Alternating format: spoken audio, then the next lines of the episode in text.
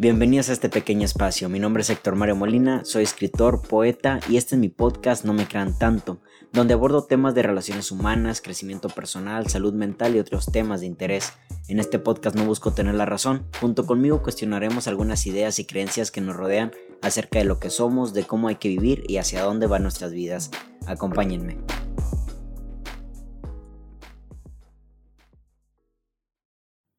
La friendzone es este espacio ficticio que hemos creado hombres y mujeres para victimizarnos de que una persona no tomó la decisión que nosotros queríamos, como en este caso es ser su pareja.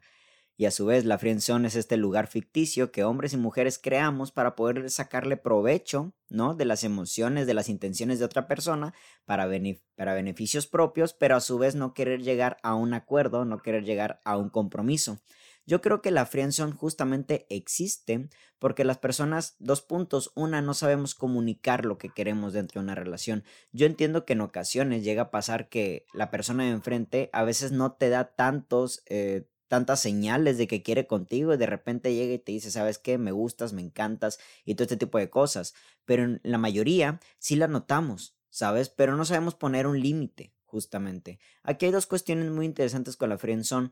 El primero de ellos es el límite de las cosas, ¿no? ¿Hasta qué punto es permitido hacer algo o permitir algo dentro de una relación, ¿saben? Es evidente que cuando alguien busca tener una relación con alguien más, hay una energía, una tensión, ¿saben? Que, que es hasta más más referente que cuando estamos con un amigo o con una amiga, ¿sabes? La atención que te estoy dando es distinta a la que le doy mis amigos porque contigo busco algo. Ciertamente en ocasiones nos damos cuenta de estas energías, pero no sabemos poner límites porque pues ya tenemos un cariño a la persona, ya le tenemos un cierto afecto, justamente lo vemos como una amiga, lo vemos como un amigo y creer que poner un límite va a destruir la amistad cuando justamente no poner el límite ya destruye a la persona por sí mismo. Nosotros no ponemos límite porque no queremos destruir la amistad y los beneficios que obtenemos gracias a esa amistad, pero no poner los límites hace que afectemos a la otra persona porque la otra persona sí busca algo distinto con respecto a la amistad que ella tiene con nosotros. Entonces es una parte egoísta también el no poner límites, porque estamos seguimos queriendo beneficiarnos, ¿no? Seguimos queriendo beneficiarnos más bien de lo que estamos obteniendo de esta amistad, mientras el otro está buscando otras cosas y justamente esa tensión, esa energía que te está dando porque busca ser tu pareja, pues sabes que ya no te la va a dar el día que pongas límites y ahora sí, ya no te beneficias tú, entonces por lo tanto nos ponemos límites. Y número dos, yo creo que tampoco... Eh, también existe esta área ficticia llamada friendzone porque no sabemos comunicar desde un principio y esto tiene que ver con las personas frencionadas, ¿no? Yo creo que también si nosotros comunicamos adecuadamente y no esperamos a que el otro o la otra simple y sencillamente se dé cuenta, este, vamos a caer en este tipo de acciones en las cuales probablemente el de enfrente se la pase beneficiándose de nosotros y tarde que temprano nos rompe el corazón porque pues es que tú y yo siempre fuimos amigos o de repente sale con otra persona y te duele mucho y yo creo que las cosas tampoco son así. Tampoco significa que desde el día uno estés realmente con la intención y decir, ¿sabes qué? Salí contigo el día de hoy y creo que ya eres perfecto, perfecta, ¿sabes? Ya estás en mis intenciones de un noviazgo. No, tampoco son las cosas deberían ser así justamente nosotros también tenemos que conocer a la persona, interactuar con ella, ver su sombra, ver su luz, encontrar esta aceptación y aunque, paréntesis, nunca siempre conocemos a las personas en su totalidad, aunque llevamos años y años con esa persona, yo creo que hay cuestiones como ciertos valores, ciertas actitudes que tú mismo, tú misma ya deberías de decir, bueno, esto sí puede ser eh, en cierta parte, puedo ceder en esta parte, esto sí puedo aceptar, esto otro creo que no va conmigo, esto otro creo que no va con lo que yo estoy buscando en la vida, pero justamente eso se trata de varias citas, de varias pláticas, de varias interacciones, ¿no? También ver cómo la otra persona se va desarrollando con los demás, se va desarrollando con uno mismo.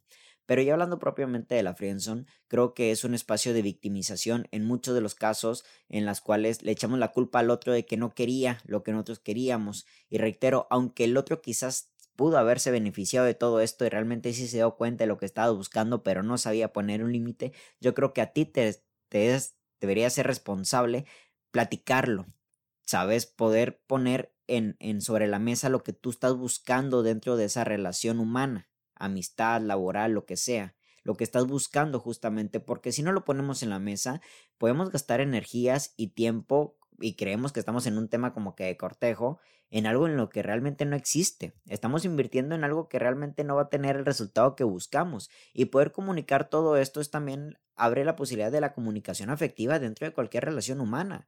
¿Sabes? Porque hay mucha gente que realmente prefiere que el otro se dé cuenta de que le gusto, no de que me gusta más bien. Y eso yo creo que tiene que ver también con una imposibilidad de que el otro pues no pueda ni siquiera entender de lo que está sucediendo. Muchas personas son realmente muy amables, muchas personas son en, en, la cuestión de su propia esencia, son amables, son platicadoras y el de enfrente lo malinterpreta y cree que, ah, bueno, si yo quiero con ella y ella se porta así o él se porta así es porque también quiere algo conmigo poner palabras de lo que estamos buscando es realmente poder llegar a mejores situaciones de relaciones humanas con respecto a la persona que tenemos de enfrente y también deja de victimizarnos a nosotros, porque obviamente si yo quiero comunicar con hechos lo que estoy buscando, pero no lo pongo en palabras y de repente el otro o la otra me dice no quiero nada contigo, me da paso a que yo me victimice. Es que ella, es que él me mandó a la frienzón. ¿Sabes? Güey, para empezar, hay que decir que si una persona te manda a la friendzone, te está dando también un lugar privilegiado en que, bueno, yo, yo quiero estar contigo como amiga como amigo. ¿Sabes? Ahora, si tú de plano dices que no eres capaz de formalizar una relación con alguien con quien tienes otro tipo de sentimiento, o a lo mejor no ahorita porque el sentimiento es muy grande, bueno, pues tú también tienes toda la responsabilidad de decir, sabes que yo no quiero la amistad. ¿Ok? Yo creo que aquí tiene que hablar con una cierta madurez de lo que quieres y no quieres. Y ahora, la otra parte, la que dije al principio, los límites justamente primero para la persona frencionada. Si tú pones límites hasta qué punto voy a demostrar las cosas o esperar la respuesta de alguien más, pues justamente nunca va a poder llegar a hacer eso, porque cuando estás muy enamorado, cuando estás muy ganchado, los límites tal parece que no existen. Harías todo por la otra persona. Y también, hablando de la persona que frencionea en este caso, pues también, ¿sabes? O sea, oye, creo que estoy recibiendo de ti unas cuestiones que competen más a una relación que a una amistad y no sacarle beneficio o provecho a todo esto. El problema de, las cuestiones de no poner límites es de que las personas sacan provecho justamente y cuando llega la hora de decir, sabes que es que no busco nada, afectas a la otra persona, porque entonces en este caso como yo daba, tú recibías, yo interpretaba de que sí querías y a su vez me dices que no cuando ya cuando ya di todo lo que tenía que dar y recibiste todo eso como si nada y ahora me dices que no, pues justamente me afecta, ¿no? Me desgasta, me hace creer que todo fue en vano, me hace creer que pues en realidad eh, pues, me pone en modo víctima, que no debería ser así. Todos deberíamos ser responsables. La victimización es una cuestión que hoy en día está muy generalizada en todos los aspectos de nuestra vida. Hasta cuando alguien te hace un comentario en Facebook te pones de víctima porque justamente requiere atención. No es que la otra, es que el otro me mandó a la friendzone, por lo tanto tengo derecho ¿Saben? Tengo derecho a reclamar, tengo derecho a victimizarme, tengo derecho a estar triste y requiero atención. Hoy en día la victimización es como que un campo de atención. Denme atención porque soy una víctima de una circunstancia.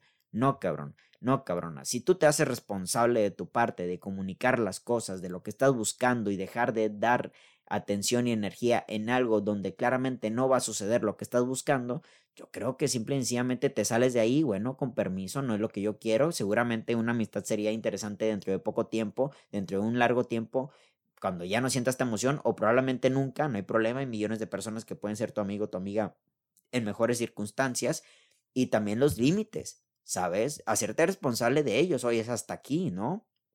Hasta aquí, porque yo creo que ya estás buscando otras cosas que yo no quiero, pero todo tiene que ver con la comunicación, todo tiene que ver con saber poner límites, todo tiene que ver con saber, saber decir no. Y esto me encanta porque lo escuché hace poco de que las cosas suceden por dos cosas. Una porque la permites, otra porque la generas. ¿No? La son por así decirlo, que te lleva a una victimización es porque tú la generaste, porque diste mucho y nunca comunicaste, ¿sabes? O también porque tú la, porque tú mismo decidiste, ¿no? Decidiste que esta cosa sucediera, ¿no? Sucediera en cierto modo y nunca supiste decir no, nunca supiste decir hasta aquí. Y tiene que ver mucho con el miedo de esto como que no queriendo es una cuestión de apego, es que no quiero perder ese amigo, es que no quiero perder esa amistad. ¿Sabes, güey? Evidentemente es preferible perder una amistad a permitir que la persona enfrente se pierda porque busca distintas cosas contigo. ¿Saben? Y aquí tiene que ver mucho el tema del egoísmo. Entonces tú no quieres a la persona, quieres lo que la persona te ofrece. Pero pues así te vale madre que la persona se esté aguantando, se esté soportando mucho el tiempo de querer algo contigo porque él no lo comunica, porque tú no lo comunicas, porque ella no lo comunica. Y seguir recibiendo aquello que te encanta aunque sabes que lo da con la intención y la energía de una relación y tú no estás buscando eso, porque todos tenemos algo claro. Saben que nuestro comportamiento con nuestra pareja y con nuestras amistades suele ser distinto, aunque claramente nuestra pareja también tendría que ser un gran amigo, una gran amiga. Está claro que hay cuestiones hasta exclusivas que le damos a nuestra pareja, atenciones, energías. No, o sea, yo tengo totalmente claro de que mis mejores amigas que tienen pareja no pueden darme la misma atención o la misma energía en la atención, ¿saben? Porque esto también es como que limitado, no puedes darle atención a todo en tu santo día y tengo totalmente claro que en la cuestión de prioridades, pues en ocasiones a tu pareja es más prioridad que tus amistades, dependiendo de la situación, ¿no? De vida o de muerte, de qué tanto puede, puede significar que mi que uno de mis mejores amigos esté casando y que mi pareja quiere ir a ver un partido de fútbol. ¿Sabes? Aquí hay que tomar la responsabilidad de saber, bueno, la, la, la importancia de la boda de mi mejor amigo, mi mejor amiga es, es más importante que pues el juego de mi pareja y a lo mejor ahí comunicarlo, bueno, pues si no quieres ir a la boda no hay ningún problema, pero pues hasta en eso como que puede llegar a haber ciertas circunstancias en las cuales prefiero que me acompañes, ¿no? Prefiero que cedas en este asunto, pero bueno, eso es otra cuestión, es otro tema en la cuestión de ceder, de sacrificios, de, de lo que uno aporta en la relación, de las intenciones, eso lo haremos en otro podcast. A lo que voy es de que todos tenemos claro que cuando estamos en una relación aportamos una energía distinta y mayor y también con referente a atención hasta económica con lo que haríamos, con respecto a lo que haríamos en una amistad. Entonces hay mucha gente que se beneficia también de los amigos, se beneficia de amigas, se beneficia de sus sentimientos, de sus emociones, de lo que quieren con nosotros. Y yo creo que tampoco es válido. Yo creo que la, que la friendzone es algo que no debería de existir, pero existe. No debería de existir si nosotros tuviéramos la oportunidad de comunicar mejor las cosas y decirle al otro, sin miedo a perderlo, sin miedo a perderla, sin miedo al rechazo, lo que estamos buscando con lo que estamos dando. Y también yo creo que la fricción no debería existir cuando nosotros deberíamos de poner límites. Sabes que hasta aquí tú y yo somos amistad, ¿no? hasta aquí tú y yo tenemos una amistad, no podemos dar algo más, ¿sabes? Pero este tipo de cosas de comunicación, de responsabilidad, es complicado porque justamente también generamos apego con nuestras amistades pero la friendzone creo que es algo que no debería de existir justamente por eso. Y también no es válido hombres y mujeres, ¿saben? No es válido de que uses la friendzone como un estado para victimizarte, pero sobre todo para dañar al otro, para señalar al otro, es que el otro, es que la otra, es que yo le di, es que yo le entregué, es que yo yo le aporté y como quiera me dijo que no, güey, no. Si tú lo diste, si tú lo aportaste, es porque tú lo generaste y es porque tú lo permitiste. Hazte responsable de eso. ¿Sabes? Ahora te deberías hacerte responsable de haber comunicado las intenciones, tus intenciones desde un principio. Ahora, si de plano comunicaste tus intenciones y como quiera el otro, eh, al final dijo, sabes que no quiero nada de esto cuando tú ya diste demasiado, bueno, pues ahí podríamos decir, en cierta parte la otra persona debería hacerse responsable de eso, pero ni siquiera, ni siquiera una responsabilidad total, porque ahora la emoción la cargas tú y la única persona responsable de tus emociones eres tú mismo, eres tú misma. Ok, perfecto, ahí hay un aprendizaje. Para la próxima, a lo mejor no, no, no estoy tratando de decir de que seas más claro, como si no lo hubieras hecho ya antes. Podemos ser muy claros con una persona y la otra persona como quiera tener una nube, estar cegado, no tener claridad de lo que buscan, decirte que sí un día y decirte que no hasta el otro, ¿no? Eso lo entiendo. Pero a lo mejor sí ir detectando ciertas cositas que ya sabes cómo se comporta una persona que no da claridad cómo se comporta una persona que no sabe lo que quiere, cómo se comporta una persona que justamente nada más no quiere como amigo o como amiga, ¿sabes? Que no es malo la amistad, ¿vale? La amistad es uno de los tesoros más grandes que tenemos en nuestra existencia humana. Las amistades justamente son aquella familia que, no que elegimos, ¿vale?